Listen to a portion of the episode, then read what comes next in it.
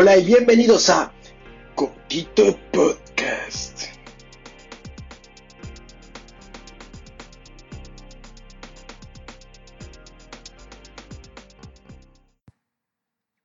Muy buenas a todos y bienvenidos una vez más a Cotito Podcast. Les mando un gran saludo a todos los cotitoyentes que llegan a este rincón underground del internet a sintonizar cada edición y contarles que hoy tenemos un invitado.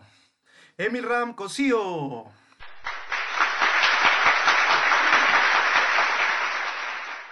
Muchas gracias por aceptar la invitación, Emil Ram. ¿Cómo estás, Germán? Qué gusto escucharte. ¿Acaso esto no es cerveza? O bueno, sí es cerveza, pero es al 000%, para que no digan, ay, qué alcohólico, ¿no? Cerveza sin alcohol. Cerveza sin alcohol, me encanta. Yo te quería contar, igual que no te están viendo, en este rincón del internet es solamente ah, audio. ¿Ah, sí? Sí, es ah, como la, nueva, como la nueva radio, son los podcasts. ¿Esto por dónde va a, salir? Por Spotify. Y, es algo que no sabía. Sí, sí. O sea, claro, es una radio, punto, ¿no? Ajá. Qué buena. Yo que había hecho mi tareita, había sacado unos cuadritos que tenía ahí, los he desempolvado. no, no te, no te, avisé, pero igual nos puedes mostrar. ya, sí, todavía tengo unos afiches que no los he encuadrado todavía, pero ahí está, dije, voy a mostrarlo, ¿no? Pero ¿sabes qué? La ventaja que estamos grabando ahorita por Zoom es que igual nos graba el video y yo utilizo... Ah, ¿también estás grabando esto? Sí, sí. O sea, el video ya, ya. Ah, ya, ya.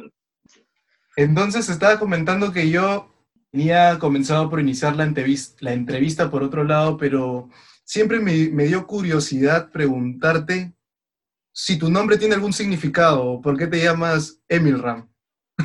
Sí, mi nombre Emil Ram, o algunos me dicen Emil Ram, eh, es bien simple, de Emil, de Emilio, mi padre, y Ram, Ramón, de mi abuelo.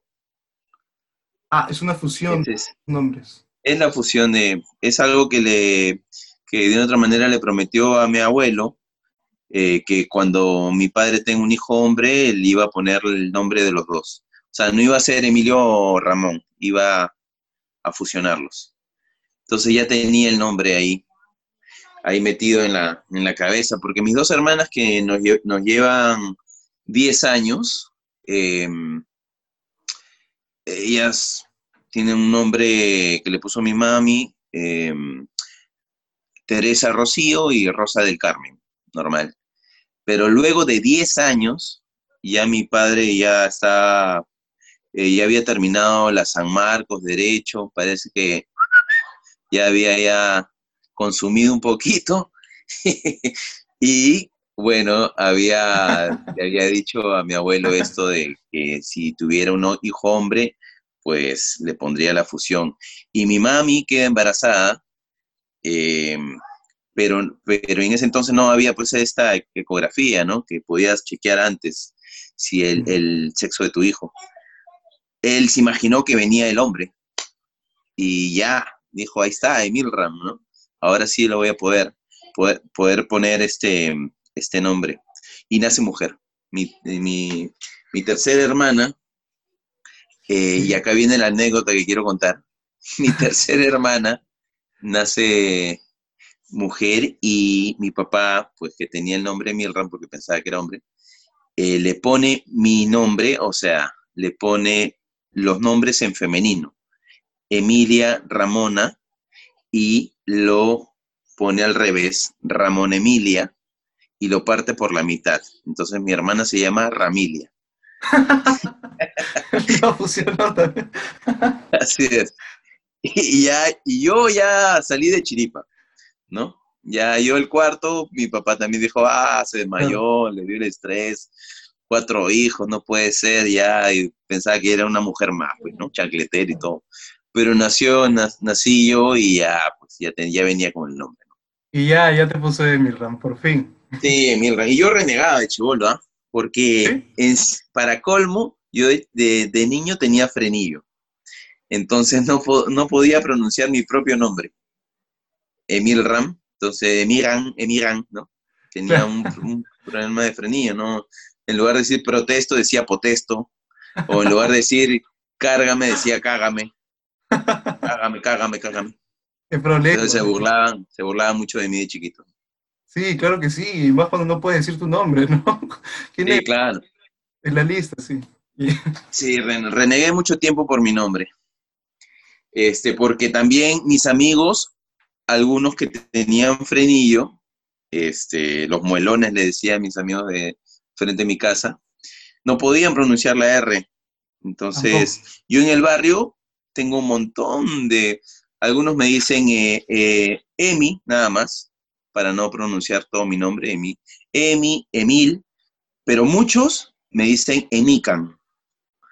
¿Por qué Emican? Por mis amigos los muelones que no pronunciaban bien Emilran. Emigan, Emigan, Emigan. Y quedó como Emican, ¿no? Entonces yo ahí en la cuadra, muchos me dicen Emican. Qué buena, qué buena anécdota. Emican, sí. O sea, para todos, para todo el Perú eres Emil Ramcosío, pero en tu barrio, Emican. Emican,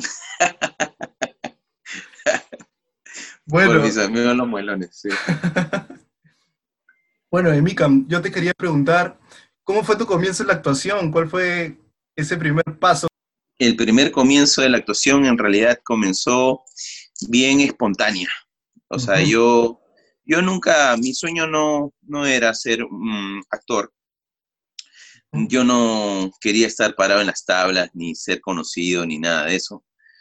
Eh, pero, pero creo que, que sí existe el talento y que los padres tienen que ver por dónde está su hijo, ¿no? Yo era el cuarto hijo de la casa, por lo tanto, era bien payasito, era bien gracioso. Me gustaba hacer muchas bromas eh, eh, a mi familia, ¿no? A mis amigos. Tú eras ese niño que en las reuniones familiares bailaba, cantaba. O sea, no, no me pedían, no, no, no, no era tan, tanto así, pero sí me gustaba entretenerlos en mi casa, en el día a día, ¿no? Este, no, en las reuniones jugaba, pues, ¿no? Me iba a la calle a jugar, ¿no? Pero no, no, no era, a ver, baile, hijito, ahora, no, no, no. Pero sí me gustaba, y por ejemplo, imitar. Me encantaba imitar.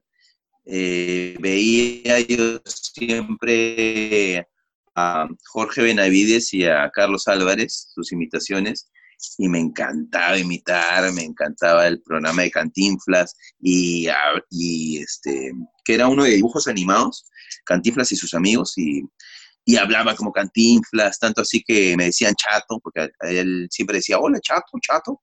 Entonces yo, me- mi familia me decían chato. Entonces era bien graciosito. Pero si por ahí alguien me decía, oye, anda a hacer de burbujita, porque en esa época estaba Hola y Hola, y todos iban y probaban a hacer burbujita, no decía nica, pues, ¿no? Imposible, ¿no? Déjame acá nomás. Yo soy chistoso para ti, para ti, para ti, pero para todo el mundo imposible, déjame a mí nomás, ¿no? Eh, entonces así fui creciendo, porque tenía una hermana mayor que siempre me hacía desde muy niñito cantar, bailar, y pues me gustaba que se rían, me gustaba ese humor que generaba, me gustaba que todos, este, eh, sacarlos una sonrisa. Eso, de- eso sí me, me llenaba a mí, me llenaba el alma. Eh, y ya en el colegio, en tercero de secundaria o segundo, nos hacen una prueba, una profesora nos manda a hacer un casting eh, a una asociación, un grupo que se llama Calandria, y ellos nos hicieron un casting al salón, de la cual salí elegido yo de mi salón, otro niño de otro salón, y, y comencé a hacer un comercial, eh, que era el mensaje para el COPUI, para el Ministerio de, de- de Salud, de Educación, eh, y me pagaron, ¿no? O sea, hice el comercial, era el hermano de un chico ahí, no hay nada del otro mundo, simplemente hacer lo que te pedían, que era hacer unas acciones, ¿no? Que no me parecía nada extraño ni, ni difícil. Y me pagaron y dije, ¿qué? Y con esta plata yo podía comprarme, pues, no sé, este, mi casaca, ¿no? En polvos azules poder ir a comprar lo que yo quiera, porque era mi plata. Este, me llamaron nuevamente para otro, otro comercial para el ministerio y lo hice. Ahí es donde mi hermana me dice, oye, ¿por qué no estudias? Bueno, lo pensé, y ya más adelante, finalizando tercero de, de secundaria, me metí a un taller en Miraflores con adultos, ¿no? No eran gente de mi edad, eran de 18 para arriba, habían de 25, de 30 años, y me di cuenta que el teatro eh, este, era un juego, o sea, que partía del juego, donde grande o, o joven como yo en ese entonces, jovencito como yo, jugaban una historia, ¿no? Al golpe de un cajón o algo, lo que te iban pidiendo. Y, y, no, una vez más no me parecía ni extraño ni tonto, me parecía que paja el, el divertirse con otras personas. Como nos conocemos nosotros de niños, pues, ¿no? Cuando conoces a otro niño, a ver, jueguen y comienzan a jugar, así se conocen los niños, ¿no? Ya, igualito en la actuación. Y, pucha, me gustó, no hay vuelta que darle, o, o, o dije, me sentía, me sentía a gusto, me sentía como en casa. Este, y un amigo, Gustavo Cerrón, que ahí en ese, en ese taller lo conocí, eh, me dijo para llenar una ficha en, en, el Canal 9 como extra. Fuimos, llenamos la ficha, esa ficha llegó a un telefilm. El telefilm era Bajo el mismo cielo, que era un telefilm dirigido por Aldo Salvini, que como es, ¿no? Mira, tantos años y sigo trabajando con él. Y escrito por Eduardo, Eduardo, Eduardo Leancén, que también, mira, pasan los años y sigo trabajando con él. Y hago Bajo el mismo cielo, no sé si se llega a ver. Si ah, ahí tienes el afiche, qué bien. Hago Bajo el mismo cielo. Uh -huh. Una afiche que, mira, lo he sacado y ya se está apolillando, está todo un hueco, pero ahí está todavía vivo. Eh, Marcelo Rivera era mi hermano, el protagonista, y era su, su hermano menor. Y yeah. protagonizaba Marcelo Rivera, Yanino Ugarte, Sandro Monsante y Bárbara Costa. ¿Y, ¿Y por qué era un telefilm? Porque era eh, las cámaras de televisión con el tratamiento de cine. Este trabajo le gustó, este trabajo le gustó mucho a, Eduardo, a, Aldo, y yo ya estaba consumiendo teatro, iba a ver teatro, y fui a ver El Día de la Luna, que había escrito dirigido Eduardo, que había escrito Eduardo Erencén, y, y que había dirigido Miguel Isa, creo que es el... Eh, y terminando la obra, lo veo Eduardo sentado ahí en la Alianza Francesa, y voy y lo saludo, y, este, y me dijo, oye, ¿qué estás haciendo? Ah, le digo, en mi colegio, ¿no? Ah, ¿verdad? ¿Tú todavía sigues en el colegio? Sí. Me dijo, bueno, la próxima semana voy a hacer que te llamen para una novela. Era Tribus de la Calle. Que ahora, luego, luego de años, muchos años, han hecho el remake. Y ya no me acuerdo sí. cómo se llama, pero entré, entré en una novela y todavía no terminaba el colegio. Hice esta novela con un personaje secundario, un, eh, el Chacal era un pandillero, yo vengo de un barrio, el RIMAC, entonces no me es ajeno el, el hacer esto, este personaje eh, de, un, de, de, un, de, jefe de una pandilla. Ajá. Y me metí, me quedé, me quedé toda la novela, ¿no? Boleando toda la novela. Y ya, o sea, te digo, Germán, la vida me ha, me ha dado como que me ha sorprendido, ¿no? Me dio una carrera sin yo pedirla. Así, así fue el... Fui haciendo, terminé, terminé el colegio y yo quería estudiar comunicaciones, pero en ese entonces ya mi familia no tenía los recursos, comencé a estudiar un producción y realización de TV, eh, pero antes de estudiar hice un casting y hice mi primera película, bueno, sí, pues la primera película que era No se lo digas a nadie, eh, que es escrita por, ¿también está brilloso? ¿Se ve? ¿Tú me dices? Sí, si sí, ve, ahí se ve. La primera película, Santiago Maí, eh, escrita por, por Jaime Bailey, o basada en la novela de Jaime Bailey, y dirigida por, por Pancho Lombardi. Tremenda que en película. realidad era el director. que era el director que en realidad en esa, en esa época hacía casi todas las películas en, en, en Perú, ¿no? Eh, y, y, y, bueno, yo a los 17 años tenía que hacer mi primer desnudo, pues, ¿no? Y era en el cine. ¿Y cómo, y, cómo fue? ¿Cómo fue ese casting? ¿Cómo fue ese? ¿Te pidieron este, en el casting que tengas una escena de desnudo primer plano a la cámara? ¿O cómo fue? El, el casting era sobre todo el texto. Eh, una de las, tenía varias escenas, mi personaje que era Diony, y uh -huh. querían probar un poco el texto, la actuación, esa naturalidad.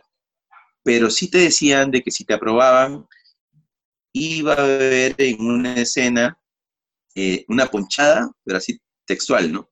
Ponchada del pene erecto, textual. Eh, y yo dije, ¿qué? O sea, está bien, pues un desnudo puede ser al traje, ¿no? Pero ponchada, ¿no? Ah, su madre, decía, qué fuerte. Este, y sí, pues tiene, no se lo digas a nadie. Quedaste en no se lo digas a nadie, se apagó tu micro. Ah, ya, ya, o sea que, que, nada, te digo que esa película pues tenía escenas muy fuertes, ¿no? O sea, sí. para ese entonces eran fuertes. Así que nada, come, comencé a consultar, come, comencé a consultar a, en ese entonces tenía una enamorada, que era mayor que yo, entonces mucho más centrada, y después pregunté a un maestro, porque en ese entonces ya estaba yo, eh, estaba de invitado en el Teatro La Uni, eh, haciendo teatro con Reinaldo Arenas, y le pregunté a Reinaldo también, y luego mis viejos, ¿no? Y nada, al final me dijo, mira, si tú te sientes preparado, pues vamos, firmamos el contrato, porque no, yo no podía firmar el contrato, tenía que firmar mi viejo. Vamos y, y ya, pero si dudas, mejor no lo hagas porque, o sea, en el mismo rodaje, si te chupas, escucha, queda mal, ¿no? Este, así que nada, no, me, armé, me, armé, de valor y, y, dije ya. Y comenzamos con unas escenas tranquilas, ¿no? En, su, en la hacienda, del personaje principal, eh, con caballos, había otra escena, que había que matar un venado, disparos, pero la escena... ¿Matar un venado en la escena? O sea, supuestamente, ¿no? Ah, eh. La tenía que disparar y luego veías al venado echadito, donde ya le habían dormido un poquito, ¿no? Eh, pero de ahí la escena, había una escena en, en, el río, donde supuestamente Diony está contándole un poquito de que cuando ve a su prima, él se le para, ¿no? Sí. Y ahí es donde, donde, donde supuestamente nos iban a pedir la, la famosa ponchada del pene erecto, ¿no? Pero, pero al final creo que Lombardi vio que era demasiado, que era too much. Sí. sí y nunca, lo, nunca, nunca, nos pidió, ¿no? Siempre fue ponchada por atrás, ¿no? Dijo, mejor mm. no, ya, eso lo tachó. Obvio que, obvio que en verdad era difícil tenerla así porque el agua era recontra fría y a los dos estábamos pues con el pajarito, pero... Como pasa, claro, sí. Sí, sí, hor horrible. El frío y los nervios, ya... No, frío, imposible. nervios. Sí. sí, era imposible. Entonces ya vio que no, dijo. Acá estos no la hacen. ¿Cómo, cómo, cuéntame, cómo llegaste a Un Misterio, Una Pasión, a la obra de Aldo Miyashiro? Eh, bueno, yo con el chino ya nos conocíamos porque habíamos hecho una obra de chiquillos. Por ahí a esa edad, cuando yo tenía 17, 17 años, conocí al chino porque lo llamaron para reemplazar a un actor. Estábamos eh, por hacer eh, La Sociedad de los Poetas Muertos, que era una adaptación de la película. Ajá. Y, y ya, ya entonces al chino lo, no, lo conocía eh, él ya venía haciendo, ya estaba en, en, en ENSAT, más adelante veo, sus, veo que había escrito obras de teatro, que estaba dirigiendo, y ya me pegué un poquito más a, a, a Miyashiro, ya un poquito más grande, ¿no? Cuando ya está yo estaba entrando al taller de Roberto por ahí, o un poquito antes, y nos junta para hacer una obra que está en el texto de, que también lo pone en el texto de, Misterio, eh, los hijos de los perros no tienen padre. Ah, sí. Hicimos, claro, que en realidad en la obra sale como si fuese una pastrulada, pero esa obra fue hecha. Y si, hicimos esta obra, los hijos los, los hijos los perros no tienen padre, en la cabaña del ENSAT. Nos presentamos. Era una obra realmente pastrula. Tenía, duraba, pues, era infinita. Tres ¿Ah, horas nos zurramos en el público, no, no. Pero fue un gran experimento para el chino como director, para, para él en su pluma, para nosotros como actores, el explorar, tiempos, momentos, sensaciones, eh, y luego em, nos presenta esta obra que era Misterio, que quería igual este, dirigirla, eh, estaba viendo cómo producirla y que también le iba a actuar. Y nos cuenta la historia y nos juntamos varios amigos en ese entonces. Y, y nada, pues la idea era nosotros ya manjábamos un poco a Pietro, no era nuestro amigo en ese entonces, pero a mí me encantaba su chamba. Y todos coincidían de que Misterio tenía que ser Pietro Civile, ¿no? Eh, en ese entonces el mundo tenía algunas recaídas, entonces por eso que dudaban llamarlo o no llamarlo. Eh, Roberto Ángeles, nuestro, nuestro formador, nuestro profesor, eh, nos, nos sugirió y nos recomendó que, que, Eduardo Camino podría hacerlo. Eh, Eduardo Camino no ha seguido ejerciendo o, lo está, o ha ejercido la actuación ya cada vez menos, se ha dedicado a director de arte para películas. Pero Eduardo, Eduardo creo que leyó la obra y dijo, él mismo también dijo, es Pietro Civile. Y nada, hicimos Misterio, un misterio, una pasión que nació así, en las tablas. Tienes el afiche de las tablas, wow. Tengo el afiche y que lamentablemente no se va, no se va a leer la, la, firma del Puma Carranza. Se, apagó. Tengo acá la firma del Puma Carranza que lo tuvimos en el estreno, pero que no, no, no se, o sea, aquí lo veo, pero no lo van a llegar a, llegar a ver. Pero bueno, ahí está un montón de amigos, ¿no? Sí. Eh, hicimos esta obra que en verdad también duraba tres horas, pero la gente ha sido un viaje riquísimo, ¿no? Claro. Pasaba por un montón de sensaciones, em, se divertían un montón, había intermedio y la gente decía, ¿qué? ¿qué hora es? Oye, pero se ha pasado un montón. Y todavía no terminaba, pero igual querían entrar a terminar a verla. Este, salían recontra tarde de la Alianza Francesa, donde habíamos tenido la temporada. Y mucha gente comenzó a conocernos más con esta obra, pues, ¿no?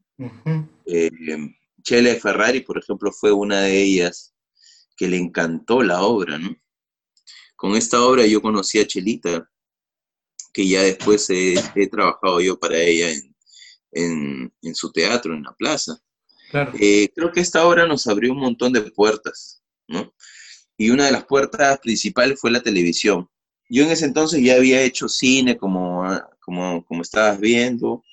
Em, había hecho un poco de televisión, Trigo en la calle, hacía comerciales, ¿no? Pero con esto se nos abrió la puerta para tener nuestra propia serie. Eh, y entramos, entramos al 2, hicimos un piloto. Y tuvimos la suerte de, de, tener a Miyashiro con los pies en la tierra porque esta historia iba a estar tranquilamente en México. Vinieron unos productores de México cuando estábamos en la temporada y le, y le hicieron una propuesta a Miyashiro para comprarle los derechos y que se vaya a México le pagaban una plata que en ese entonces tranquilamente el chino se compraba un depo y un carro, ¿no? Y ya está. Y escribía otra historia y qué sé yo, ¿no? Claro. Pero, pero esta historia pues iba a ser basada en, en la historia de Aldo Miyashiro, Un misterio, una pasión. Iba a ser una película con actores mexicanos, productores y a la micha, ¿no? O sea, y se iba- iba la historia por otro lado. y, y chao, entonces claro, por eso te digo que al chino lo tuvimos con los pies en la tierra porque eh, escuchó la oferta de Chicho Durán, un cineasta, que también luego he trabajado para, para él, eh, y le dijo, mira, yo no te prometo, yo no te, no, te, no te puedo dar la plata que ellos te dan, pero te, te doy que seas mi asistente de dirección, que hagamos el guion cinematográfico juntos, todo tu elenco va a trabajar. eh, entonces eso como que le gustó mucho al chino y comenzaron a hacer la película, a escribir la película. Y eh, este, Carmona, Javier Carmona, eh, Jorge Carmona, el hermano que es publicista, eh, fue a ver también la temporada y le dijo, chino, dámela a mí, ¿no? Ah, se estaban peleando todos ahí. Sí, es Ah, que era está. potente, pues, ¿no? Era potente. Claro. La dramaturgia, la actuación, o sea, era una cosa que esto hay que volverlo, hay que pasarlo por, la, por, el, por el cine sí o sí. Este, y le dijo el chino que no, porque ya había quedado con Chicho, ya, ya, este, ya habían quedado de palabra y ya estaba por escribir. Entonces, Jorge, que tiene su hermano, que, que Javier Carmona, en ese entonces trabajaba para, para Latina, para, para el Canal 2. Eh, entonces le dice, oye, pero si hacemos un piloto para televisión, ah, pues eso sí. Y ahí automáticamente hicimos un piloto, unas escenas para televisión, y Baruch, el, el jefe del canal, el dueño del canal, con su esposa vieron y dijo, esta cosa, nunca habían visto tantos delincuentes juntos haciendo una historia tan bella. Y, y cómprenla, ¿no? Y la compraron, pues, y entramos a la televisión y, y sí, sí, en, en su momento creo que habrán, habrán dicho, ok, pero algunos actores sí tienen que ser actores de televisión. Y es que antes había eso, pues, ¿no? Todos los actores de Iguana Producciones eran este, personas un poquito más agraciadas, que está más latente en televisión. Y en el teatro Eh, tenían a, a Pietro, entonces-. Entonces, sí, claro. Te Pietro, Norca, Eh, Claro. Gilberto. Entonces, sí, lo que pedían era actores de televisión. Pero nada, Jorge y, y el chino se pusieron fuertes y dijeron, no, yo vamos con, con el mismo grupo, ¿no? Eh, por ahí hubo unos cambios, sí, porque de repente Ritter no pudo contar la historia en televisión porque lo contrataron para Así es la vida como protagónico, entonces tuvo que salir y entró Gonzalo Molina. Eh, y, mi, y Roberto Ruiz tenía un puestazo en Pacocha, una empresa grande, pues no podía abandonar el- ese puesto y entró Pablo Saldarriaga. ¿no? Este, en, en el grupo, en el grupo de la pandilla, no sé si se puede decir así. Sí. Y nada, y contamos, y contamos la historia, misterio, una pasión que para mí, te digo, Germán, me encantó porque, porque en la calle, con el personaje que yo, que yo tuve, que era el nene, este, el nene, el nene en la televisión tuvo que ser un poquito más blanco, porque ante tanto que se contaba que era pues la delincuencia, las drogas, ¿no? Tenía que haber una línea blanca, y eso lo tenía el nene con caradura. Entonces formábamos humor para que uf, baje, ¿no? Para que hablando un poco más y poder sostener el capítulo con la tranquilidad del caso, ¿no? Cuando ya lanzas por televisión tiene que haber un balance. Este, entonces, a mí me gustaba porque el nene en la calle, yo salía, salía a la calle y podía juntar un saludo de un chico de la Inmaculada con un saludo del colegio que estaba al otro lado, el 3080, no sé, el Colegio Nacional, y los dos me saludaban con el mismo cariño.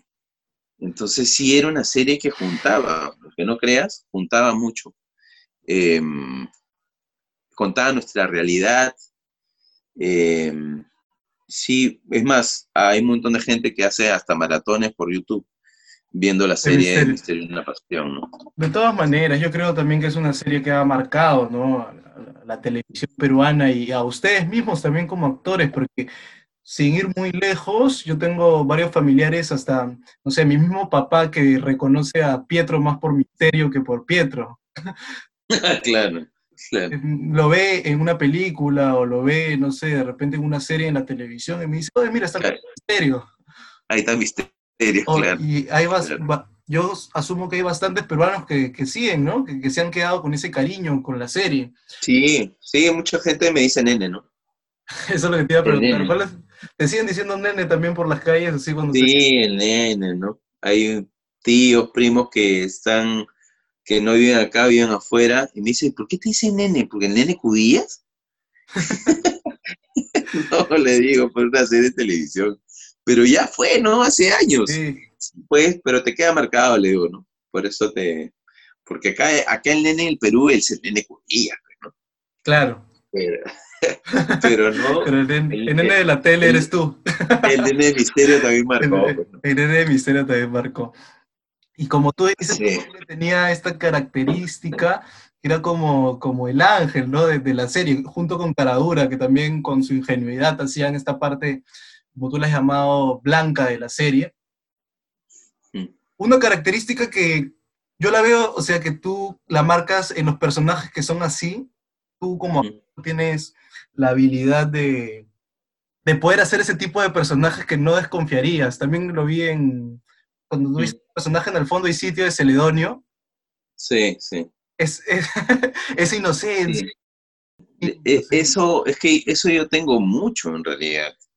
O sea, yo tenía mucha ingenuidad como persona, ¿no?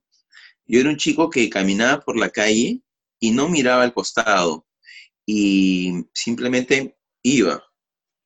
Era un chico que si tú, tú, tú me veías, tenía una sonrisa en la cara. O sea, y no sé por qué. Al día de hoy me digo, que digo, qué raro, ¿no? Que y sí, pues, yo me pongo a pensar y digo, sí, pues tenía una sonrisa en la cara. Todo lo veía. Detestaba cuando alguien volteaba para ver el poto a una mujer. Detestaba, ¿no? O sea, me llegaba el... Era bien... Era bien cuadrado, no fumaba, ¿no?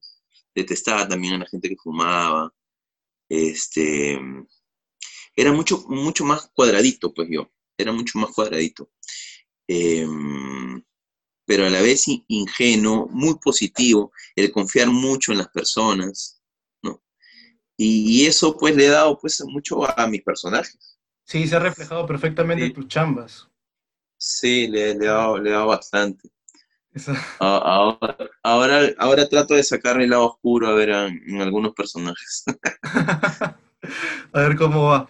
Bueno, este, te quería preguntar también sobre esta obra de teatro, La cautiva, la obra de Luis, de Luis Alberto León, ¿cierto?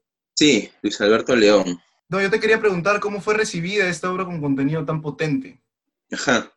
Habían, mm, hay gente, había mucha gente. Esto, esto se hizo en el Teatro La Plaza, en un teatro, pues, medio élite, ¿no? Donde tenía gente eh, que, en realidad, eh, donde tenía gente que en verdad, posiblemente algunos familiares estén vinculados con, con, las Fuerzas Armadas, ¿no?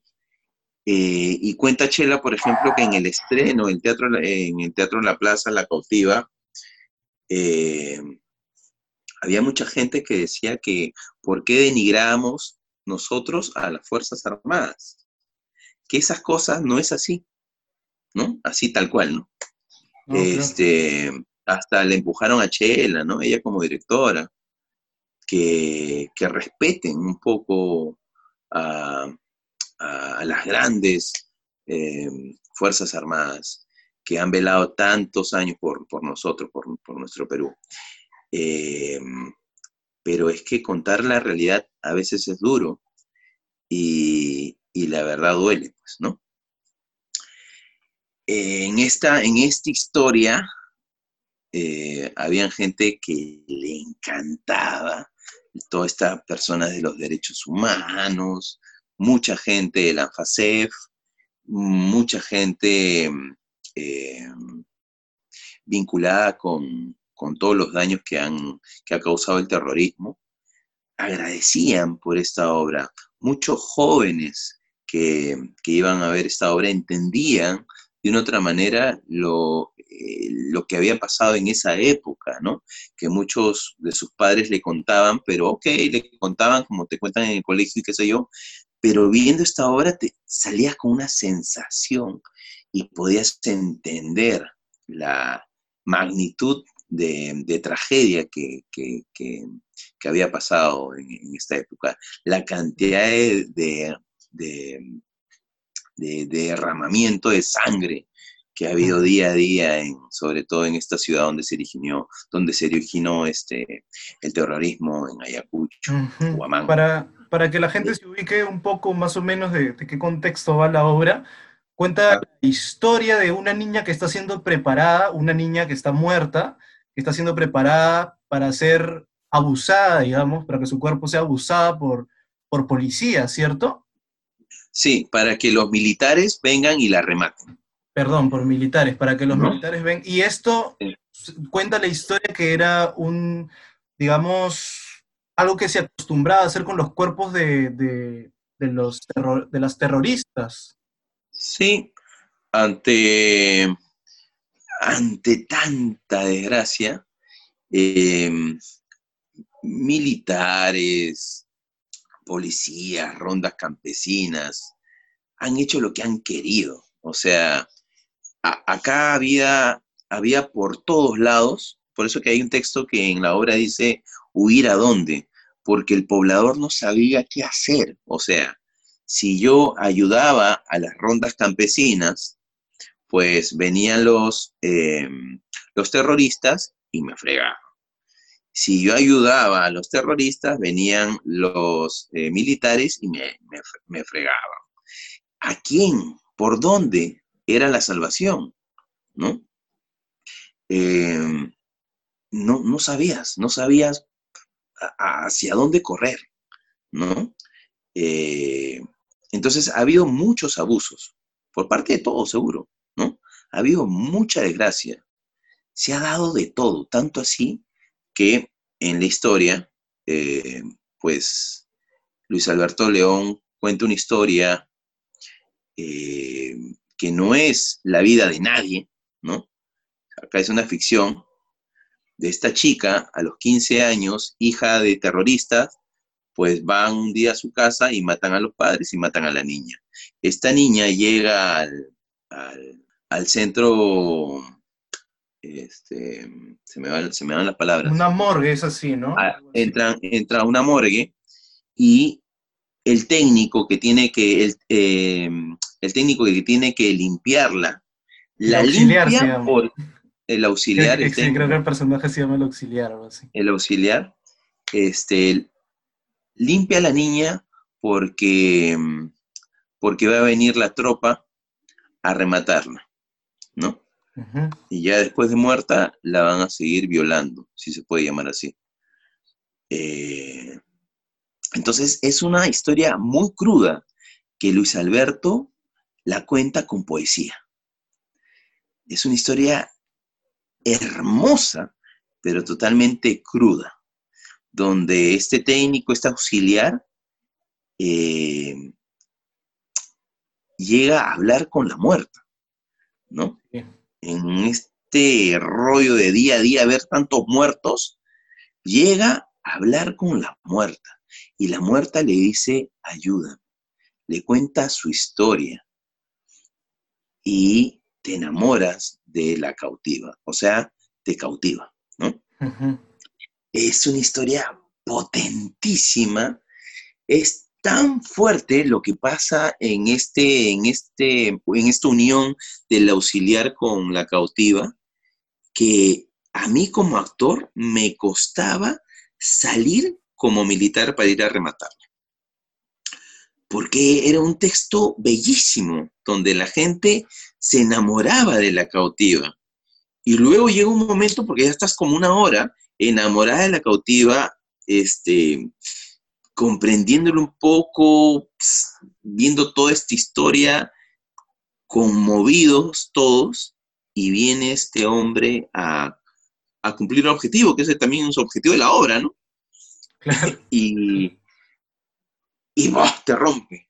Entonces, yo, por ejemplo, como actor, a mí me costaba un, eh, esta obra, antes de estrenarla en la plaza, hicimos una función en Huamanga, en una capilla a 70 velas, con muchas eh, mujeres de la que son personas que han perdido sus familiares y que hasta el día de hoy este, Lo siguen buscando. reclaman, sí, siguen reclamando el cuerpo o, alguna prenda y, lo único que el Estado les está dando son creo que 10 mil soles por ese cuerpo, ¿no?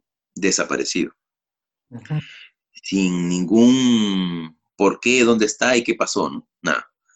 Pero bueno, eh, hicimos esta función a 70 velas con señoras y, y una promoción, unas chicas de colegio del quinto secundaria de, no me acuerdo el nombre del colegio, y algunos familiares también de, oye, y yo no podía ponerme el traje militar porque sabía que ese traje, ese, ese traje había hecho tanto daño, ¿no? Habían sufrido tanto que me costaba. Y me costó entrar a escena. Y yo tengo un monólogo, también cuento un episodio de lo que, de, lo que yo también por el lado yo veía, ¿no? Eh, que de una otra manera desahoga, el hombre viene alcoholizado, pero también cuenta que él es también una víctima. O sea, él está cumpliendo órdenes, que si por él fuera, iría a su casa y estar con su familia, pero lamentablemente lo mandan a la zona de, a la zona roja a cumplir desastre y medio. Pero bueno, cuenta, cuenta, hay un, hay un, un monólogo y eso se lo cuento al público y veía yo al público de Huamanga con unos ojos, no, me costó demasiado.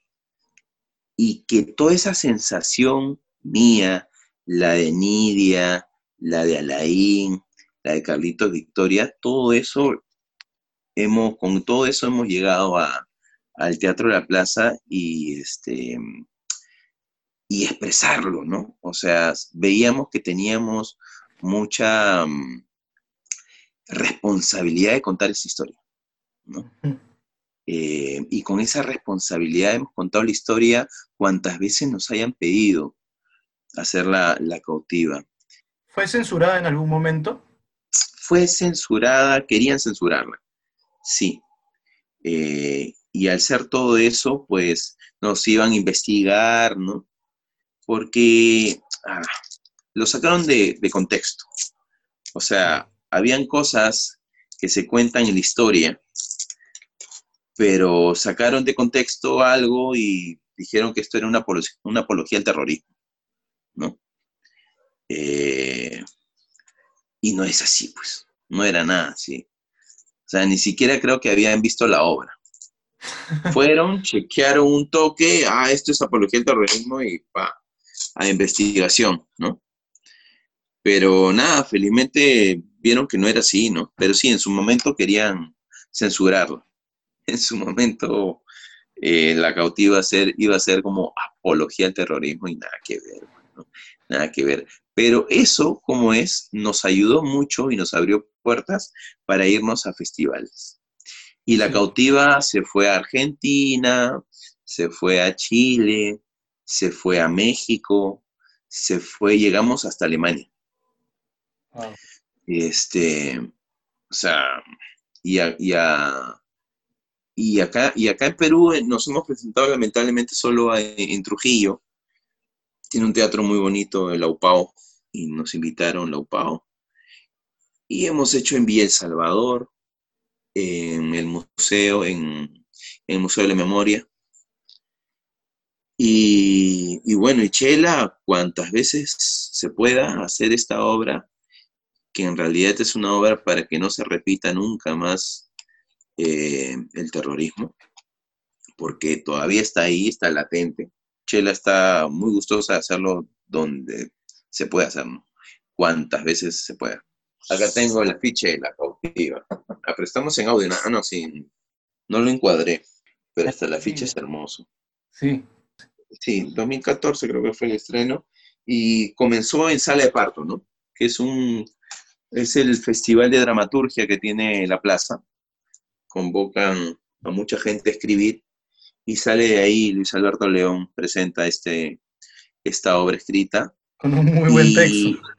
Hay una lectura. Hicimos la lectura, lo dirigía Alfonso Santiesteban.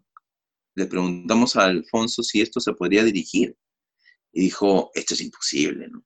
O sea, una muerta desnuda total en el escenario. Que luego hable con el técnico no lo veía factible. Pero Chela, con unos cambios, habló con Alfonso y le dijo si es que ella podría, ¿no? Se lo podría pasar para, para dirigir. Y Alfonso dijo, por supuesto, claro, ¿no? Habló con Alberto, Luis Alberto, y hicieron algunos cambios. Hubo un grupo de investigación ahí y enriquecieron mucho más la obra pero Chela la tenía que, sí, esto se tenía que montar y lo tenía bien claro que esto era para festivales. Y ahí después la pasearon por... Han viajado con la cautiva llevando esa historia. Como tú dices, es parte de la memoria de, nosotros, ¿no? De... Eh, estuvimos en el Museo de la Memoria como un mes y fue, pucha, que la gente, la función comenzaba a las 7 o 8 y la gente estaba desde las 10 o 11 de la mañana, Lucina, haciendo cola. Haciendo cola. Sí, para ver la cautiva. Porque como no se cobraba, sí. simplemente tenías que hacer cola. Tengo que confesar que yo la vi en el Museo de la Memoria. Yo, yo, yo vi la obra, pero yo no hice la cola. Una amiga de temprano, porque yo, no sé, tenía clases, algo así, yo llegué después y me coló. o sea, yo y unos amigos más fuimos claro. a entrar. Pero sí, se hacía la cola es bien temprano, sí, sí recuerdo. Podías ir a las 3, 4, pero de repente ya se había acabado los tickets. Y no, sí, no encontraba Entonces, para que ya tengas tu ticket, sí, para que tú tengas tus tickets tranquilos, ibas temprano, te quedabas ahí hasta las 3, 4, o 4 o 5 que entregaban los tickets y ya. Con ese ticket ya te tranquilizabas hasta las 7, 8 que era la función. Después de estar en esta obra con Chela de Ferrari, este, fui, ¿Fuiste o te llamaron a mucho ruido por nada? ¿Cómo ha sido la experiencia en esta obra? Que estabas por montar, ¿no? Me dijiste antes de entrar en la cuarentena.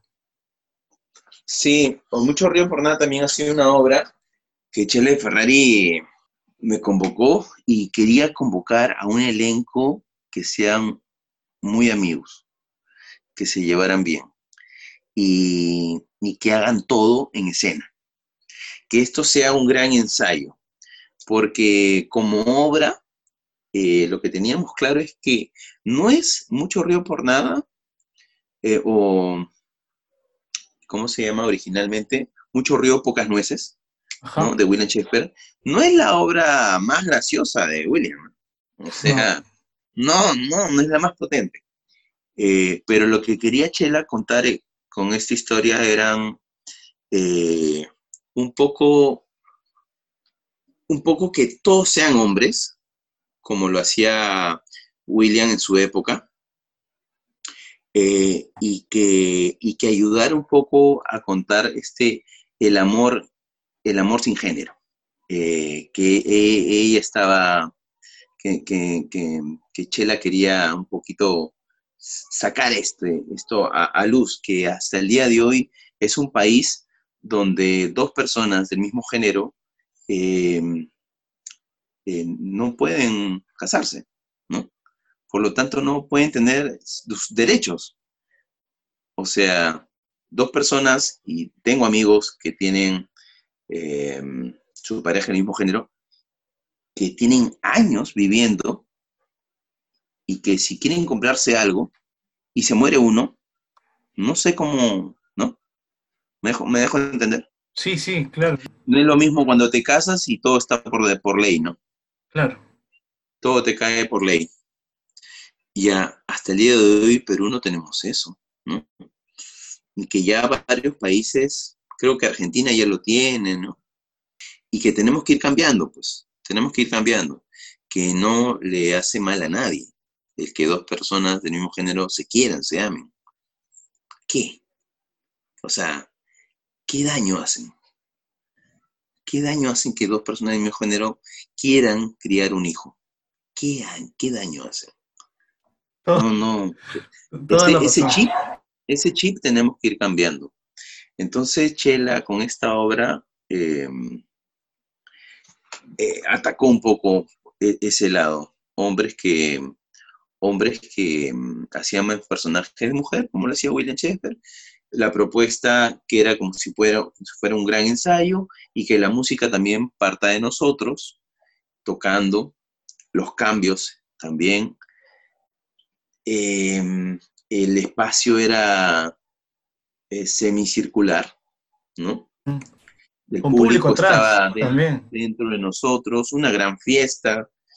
Eh, una propuesta, creo que potente por todos lados, ¿no? y nada, salió, salió flote. Salió flote, ¿por qué te digo que salió flote? Porque tuvimos un problema con, con la misma obra, porque Chela quería irse a golpear con todo.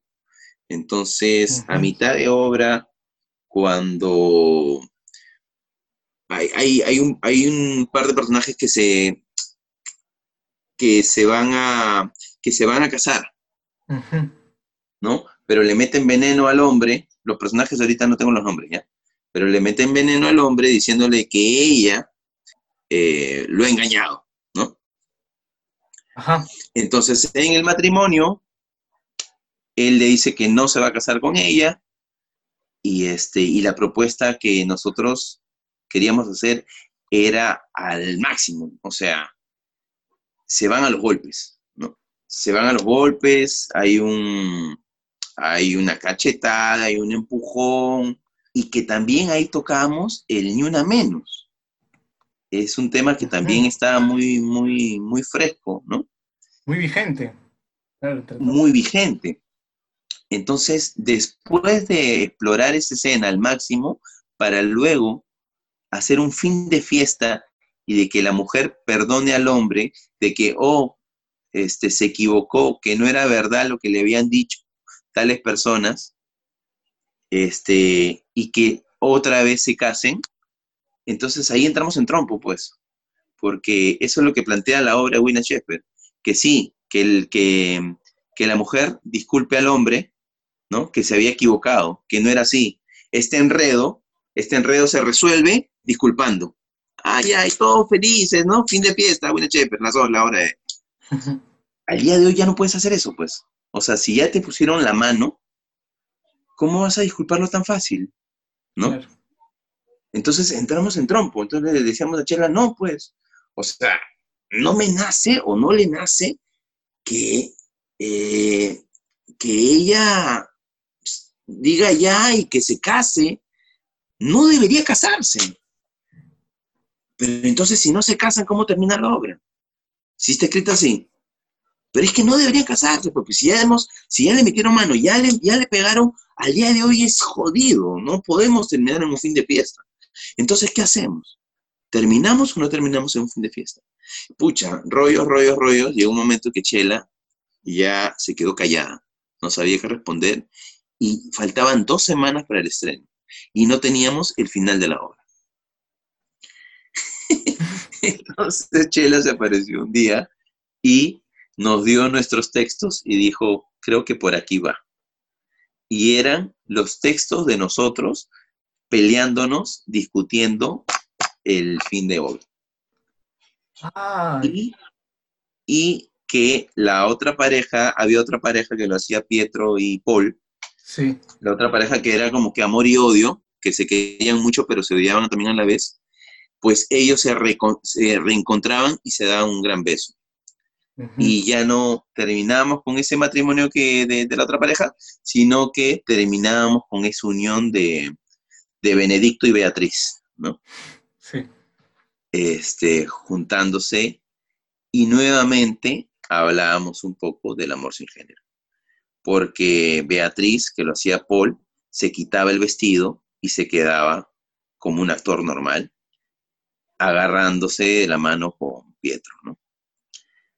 Y cantábamos una canción que también era bien bacán la fusión que había puesto, que al final se hizo, que era los Beatles con con, con fusión peruano, eh, otros temas que yo soy un poquito malo para la música, este, y los nombres también, pero terminábamos cantando y, y nada, y la gente agradeciendo y llorando.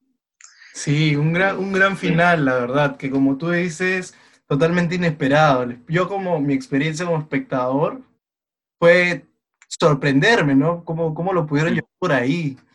Y aparte, ¿no? Que también es un gran regalo, como tú dices, todos ustedes ya eran amigos, gente que había trabajado desde antes, y verlos de nuevo en una chamba todos juntos, es como... Sí, totalmente, o sea, Sí, y esta obra la vamos a hacer cuantas veces se pueda, ¿no?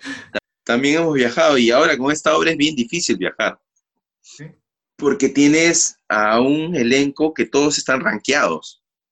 O sea, encontrar una fecha para viajar, ¡oh!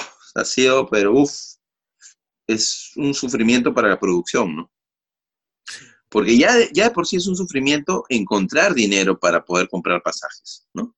claro. Este, a veces los festivales nos invitan y están con muchas ganas que vaya mucho ruido por nada, pero ves a la cantidad de elenco y te dicen, ok, ya, te invito, pero no te pongo los pasajes. Entonces ya los pasajes parte de, de nosotros, de buscar algún auspicio, algo. Entonces encontrar el dinero para comprar la cantidad de pasajes que hay. eh, uf. Y la otra es ponerse de acuerdo para que todos puedan en esa fecha tienes que avisarles un año y medio de, de anticipación antes, ¿no? O sea, con mucha anticipación. Otro chongo, sí, Sí. sí están... Sí, Como tú dices, están muchos actores que ahorita son muy pedidos, están por todos lados ustedes. todos son rankeados, todos. todos. Hasta Carlitos Tucho, que tiene 89 años. y Carlitos Tucho viaja con nosotros. Y es algo rico también, un elenco bien variopinto, ¿no? O sea, Claro, que, que varios vienen, casi todos son de distintas eh, escuelas, ¿no? Esa mezcla también era, era paja, ¿no? La mezcla de edades, de todo. Es bien, es bien chévere verlo. Y yo lo he hecho hasta con mi hija en el escenario, ¿no? O sea, mi hija, eh, Priya, es su, su, su, su obra favorita, es esta obra, ¿no? sí, Y ha estado conmigo. Como, como supuestamente la propuesta es un gran ensayo, claro. entonces, a veces está en la banca que yo me siento antes de salir a, a- a escena y hay unas bancas que ponemos atrás y Cría está conmigo, ¿no? Hay funciones que hay gente que dice, oye, esa niña, al final todos tocamos y Priya le doy la campana para que toque conmigo, ¿no? Sí, muy linda la propuesta. Acá está, acá está la- el afiche. de El afiche de Mucho Ruido por Nada también, muy bien. Claro. Y bueno, es una obra pues que lo, estábamos repitiendo antes de la cuarentena. Y no se pudo. íbamos, íbamos a hacerla, íbamos a estar dos, tres semanas en el peruano japonés y que hicimos una función que fue el 11 de marzo o el 8 de marzo y ahí quedó. al día siguiente ya no pudimos regresar al teatro porque Hasta, y ya nos iba a caer la multa. hasta nuevo aviso. Hasta hizo ¿Ves? con mucha pena porque estaba vendido el 75% de las entradas a los cines. Sí, Ya es el otro bastante pedida, se acaban Sí. el toque, las entradas vuelan. Sí, sí. Y, y de gente, Emil, que ya la ha visto, eso es lo peor, la gente vuelve. Ah, gente que la ha visto siete vuelve. veces. Siete veces. ¿Qué es? Sí, sí, sí, sí, sí. La quiero mucho esa obra, es muy, muy querida. Bueno, vamos a entrar a una ronda de preguntas rápidas que la dinámica es la siguiente.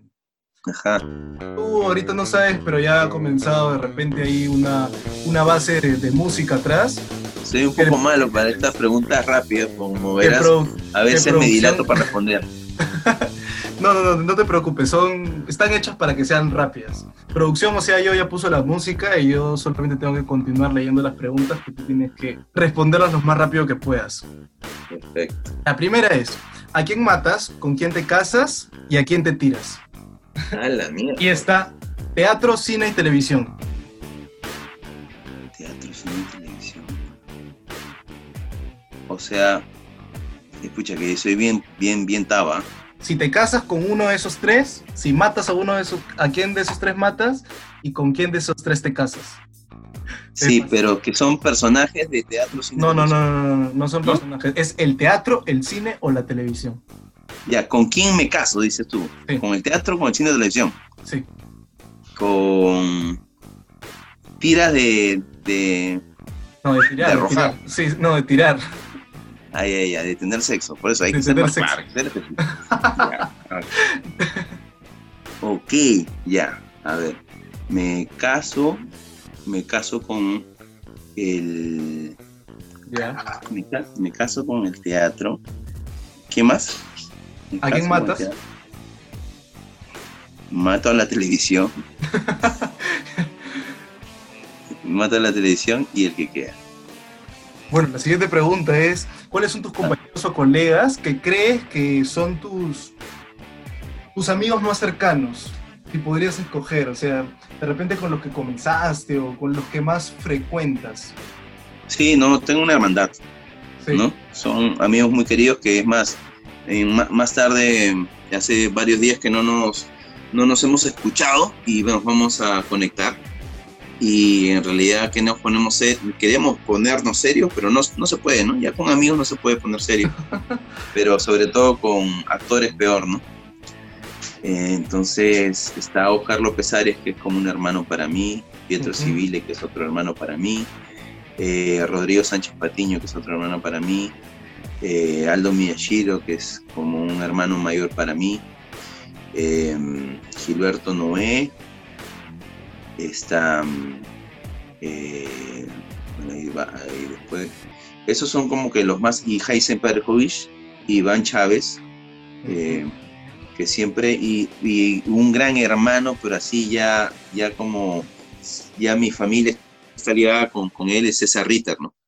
O sea, yo soy este, el tío de, de Lua y, y César es el tío de Priya, ¿no? Ya nuestras familias, mi, mi esposa Carolina y Cecilia, la esposa de Ritter, Son amigas. Esa es tu hermandad entonces, con la que siempre se... y esa, esa es mi hermandad, de ahí vienen más, ¿no? Hay una gran hermandad que... Sí, sí, yo siempre he sido como que bien amiguero, Sí, sí, sí. Entonces sí, la actuación me ha dado muchos amigos muy queridos que nos frecuentamos mucho y así, y así pasa el tiempo, o sea, el humor no va a cambiar y nos queremos mucho. La, la actuación pues te da esto porque como te digo, como hemos empezado, ¿no? La actuación comienza del juego. Entonces, si hemos trabajado juntos, pues hemos jugado juntos. y- Por ejemplo, cierto, mucho río cierto. por nada me da. Mucho río por nada lo hago a, así, a ojos cerrados, ¿no? Esté mal, con un día complicado, cansado, porque he venido de grabaciones de la novela, grabando todos los días, todas las escenas, y tenía, tenía que ir a hacer función. Eh, de verdad, estando con, ellos se me pasaba, se me pasaba todo ese cansancio, todo ese estrés que llevaba, haciendo la función, pucha, me divertía, me divertía. Bueno, la Sí, pregunta de Emil Ram es el top de películas peruanas que puedas tener. el top, Sí, para mí, las Sí. películas peruanas, Sí, pucha, me, agarras porque como, como de, de muchos, hay gente en esta en, en- en la carrera que, que mucho consumen cine. Y yo, mira, alucina que en esta cuarentena estoy viendo películas que sí las he visto en su momento, pero no con detalle, con ese ojo crítico. Este. Y que he vuelto a verlas porque siento que no las he visto nunca. como, como este, como cara cortada, ¿no? Scarface, como, como la de Robert De Niro Taxi. em, entonces no, no he sido tan em, cinemero, cineasta, como se llame. Más de chivolo era ir al ver teatro y ver de todo, ¿ya? O sea, veía teatro hasta regional, de colegio, de todo veía un teatro. Entonces, si me pides películas peruanas, eh, últimamente no, tampoco he consumido estas últimas películas peruanas. Eh, ¿qué, te podría, ¿Qué te podría decir de películas peruanas? La, la Boca del Lobo a mí me, me- me encantó. Ciudad de los Perros. La Boca del Lobo y Ciudad de los Perros a mí me marcó, ¿no? De las películas peruanas en, en mi época, en los 80, ¿no? Eh, sí, La Boca del Lobo y, y, y la, y Ciudad de los, y la Ciudad de los Perros. Eh, eh, ahí Juliana me- eh, también me marcó. Ahí están las tres. Ah, Ahí están las tres ya. ah ya están. Ah, ya, ya, pe- y estaba pensando que 10. Ah, ya. Sí, no, tres. Pero, que, pero, pero no te podría decir top, top, ¿no? Sino que me marcó, Claro. me, me- en esa época eran muy fuertes, poderosas en, para Pero mí. tal, tal vez de la siguiente pregunta sí podrías decir el top. El top A 3 ver. actores peruanos. Para mí, me- Pues, sí, para, mí, mi, fa- mi favorito es Pietro Civile, que tengo el orgullo de decir que es como mi hermano al día de hoy, pero Pietro es un... mm, Todavía no he visto un, un- uno como Pietro. o sea, esa vehemencia que tiene en escena, esa energía, esa entrega, mm, todavía no he visto a ninguno, ¿no? Esa brutalidad que puede darle a sus personajes, ¿no? Ese atrevimiento que puede sacar Pietro este, con, con los personajes que hace, mm, no, no lo he visto en ninguno al día de hoy. Y que debe haber una gran camada que por ahí, ¿no? Lo, la idea es que lo mejore, ¿no? Pero hasta el día de hoy, el mono está, está En el podio, que- en el podio. Sí, nadie lo, des- Nadie nadie lo lo destrona. destrona. Para mí, ¿no? Claro, mí, claro, ¿no? sí, hay, sí, sí. hay- hay muchos, hay muchos que, que Miguel Isa es, es un super actor y a mí me encanta Miguel Isa, ¿no? Lamentablemente, para mí en el trono está, está, está Pietro, ¿no? Y en segundo puesto podría Este- estar Miguel Isa. Sí, sí, Miguel Isa. Miguel Isa. Y el Bueno, tercero, Miguel Isa me encanta también. Eh, y, y de tercero eh, Paul Vega. Olvera también, excelente. Paul Vega me encanta. Yo te quería me preguntar. encanta, me, me encanta. Fuera de Pietro me encanta esta dualidad que tienen Paul y Pietro, Paul y, Paul y Miguel, Miguel. que uno es, siento que es mm, muy orgánico y el otro es más racional. Esa, esa, esa combinación es, es perfecto, es lo que yo trato de, de, tenerlo ¿no? en la cabeza. Y nada, yo te quería preguntar, ¿cuál es el sueño que tú crees que te falta cumplir? Uy, el sueño que falta cumplir. Mm, yo ya estoy agradecido por, la, por lo que me toca. El, el gran sueño es que, que, que de repente siga siendo, siga trabajando en la actuación de viejito y tener a mis nietos que me acompañen a un rodaje de una película. ¿no? Este, Porque la vigencia se acaba también, ¿no? Eh, grabando de todo y al otro día ya nadie se acuerda, ya. sí, claro, entonces sí, el gran sueño seguro es seguir siendo vigente, ¿no? Sí. Seguir siendo vigente y, y- y eso compartirlo con, con mis nietos. Que me acompañen a un día de rodaje, este, eh, eso, eso, lo tengo muy en la cabeza. No haciendo televisión, porque es muy duro. No haciendo teatro, porque tampoco la hago función, función y teniendo 70, 80 años. No la hago haciendo función noche a noche a esa edad. Y me quito el sombrero con Carlitos Gasol, con, con Carlitos Tucho, con hombres que tienen ochenta y tantos años y sigue haciendo tablet, ¿no? Me quito el sombrero. Yo no la hago, pero sí me gustaría hacer cine. Sí me gustaría hacer cine hasta esa edad. Y también yo siento que los directores están muy agradecidos que haya gente que se mande a hacer este tipo de cosas a esa edad, porque hay personajes que lo requieren, Sí, claro, o sea, yo siento que acá en el Perú la, te, te agradece que tú estés a esa edad vigente, ¿no? Que estés a esa edad operativo. O sea, no hay muchos. Si tú dices, ya, y quiero contar una historia que sean tres viejitos, como la que hicieron eh, hicieron, una película de, tres actores de edad avanzada. Hicieron con Enrique Victoria, Carlitos Basol y trajeron a Ricardo Blume. Hicieron una película. Y al día de hoy quieres hacer eso, ya uno ya se murió ya. Enrique Victoria.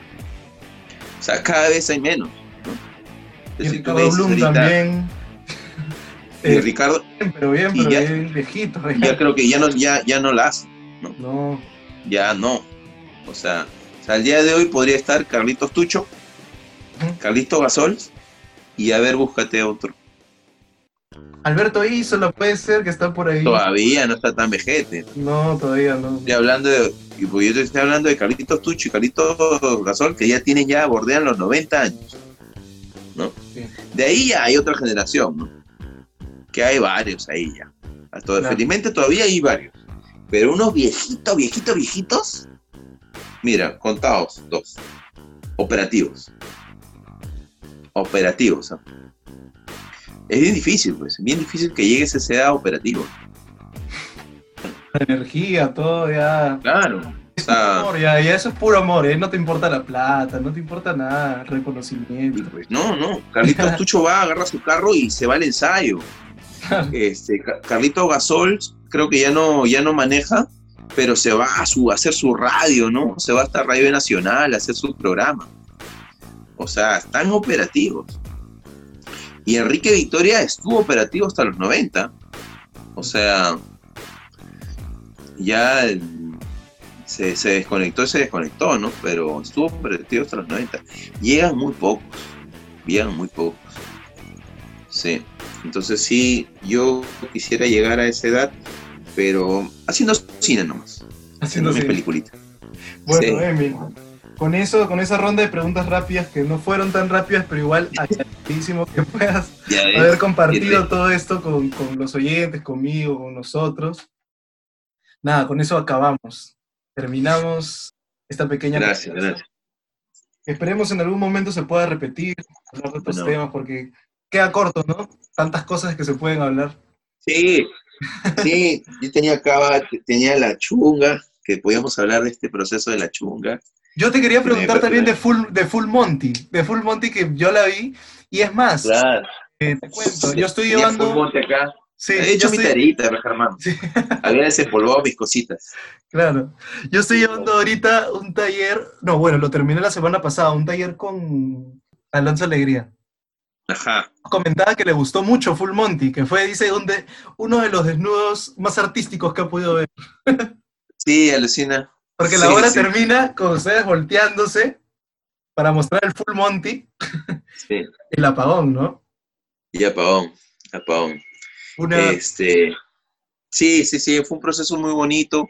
Un personaje que, que, que a mí, más allá de quitarme las prendas, un poco como que te depuras de otras cosas, ¿no? Claro. Rollos existenciales y qué sé yo. Cada personaje que llega a tu vida es por algo, ¿no? Y te ayuda. Te ayuda como ser humano, a comprenderte, a mejorar como ser humano. Eso es lo que yo hago. Cada, personaje que, llega, que, me dan, pues le busco el lado que yo como ser humano tengo que ir aprendiendo. Ajá. Emil Ramilla como, como para que no para no extendernos más y que no sea tan pesada este, yo te quería pedir que probablemente la mayoría de gente que nos escucha es gente de si puedes dar una recomendación para esa gente que recién está comenzando. Para toda la gente que recién está comenzando, ya no comience porque estamos en 40. Ya, Es una buena idea, otra ya dedícate a otra cosa. Dedícate a otra cosa, la verdad que dedícate a otra cosa, vamos a estar parados todo este año hasta fin de año. No vamos a hacer ni Michi. No, al contrario. Este, ahorita es momento pues de formarse, ¿no? Este, leyendo un montón, eso es importantísimo, ¿no? Yo no soy mucho de leer, yo lo he aprendido en la cancha. Al día de hoy, con esta cuarentena, he empolvado un montón de libros que fui comprando en los viajes y que al día de hoy estoy así dándome retos para poder terminar libro, libro tras libro. Entonces, la primera recomendación como joven es que te devores los libros y que si puedes aprender inglés, pues mucho mejor porque estás, lo- los mejores libros también están en inglés, ¿no? Eh, eh, Stanislavski, Grotowski, tantos, tanta gen- tantos libros que te pueden ayudar, que puedes ir leyendo, aparte también obras de teatro, un montón de obras de teatro en inglés, que puedes ir leyendo. Y ya cuando tomes la formación o lo que quieras llevar, algún taller, pues simplemente sé tú, tu esencia, diviértete. Como te digo, la actuación es un juego. Y no pienses en que, en que esto te va, porque mucha gente, mucha gente tiene en la cabeza de que pues quiere ser reconocido o ser famoso. Eso no te ayuda en nada, ¿no? No te ayuda en nada, para nada. Al contrario, te complica más la existencia, ¿no? Eh, eh, deberías ser agradecido si es que tienes padres que te puedan ayudar en tu carrera, donde puedas tú tranquilamente formarte y no estar pensando en cómo hago para pagarme los estudios. Si tienes aquellos padres que pueden afrontar tus estudios, pues agradece y haz una formación limpia y pura y riquísima. Y aquellos que, que no tienen, pues como yo, pues salías a la calle también a afrontar, porque esa experiencia también es riquísima, ¿no? El, el ganarte tus propios cobres para tú mismo pagarte tus estudios también te da muchos valores. Eh, y sigue el impulso de, pod- podría sonar a cliché, pero es bien importante, seguir el impulso de, em, de, de tu corazón, tus latidos, lo que, lo que realmente te pueda apasionar. Por ahí va la cosa, porque la, la carrera de actuación es bien complicada, cualquier carrera, pero sobre todo esta que trabaja nuestros sentimientos, o sea, trabajamos con los sentimientos, no nuestros sentimientos, trabajamos con los sentimientos. Entonces tenemos que estar bien formaditos, tenemos que estar bien conectaditos con, con nosotros mismos. Entonces, el seguir nuestra pasión, nuestro impulso, lo que, na, lo que late, lo que, lo, que, lo que siente tu corazón, eso, eso como que te da un, este, un respaldo, te, te, te, te da seguridad de que por ahí va la cosa. Eh, y confía, confiar, confiar en ti mismo. Si tú crees que por ahí va la cosa, el que sigue, que tú puedes eh, ser, ser, ser, un gran actor, pues eso va a ser. Eso va a ser para cuando llegas un momento a, a, enfrentarte al público, a, a, contar una historia en, en, en escena, pues lo único que vas a hacer es disfrutar, porque te lo dijo tu, tu sentir, te lo dijo lo, te lo dijo tu cuerpo, eso era lo que quería, eh, contar historias. Muchas gracias, Emil. Tanto que decir, oye, de verdad. Sí, mucho, mucho que decir. Espero poder tenerte otra vez, de repente en una segunda parte, una segunda entrevista. Ya, es, todo por hoy. Gracias por Ya, acompañarnos gracias, en esta gracias. edición, de verdad. A la próxima seré más, más, más conciso, mucho No, más preciso para todo. Los oyentes agradecen que, que se explaye, como bien.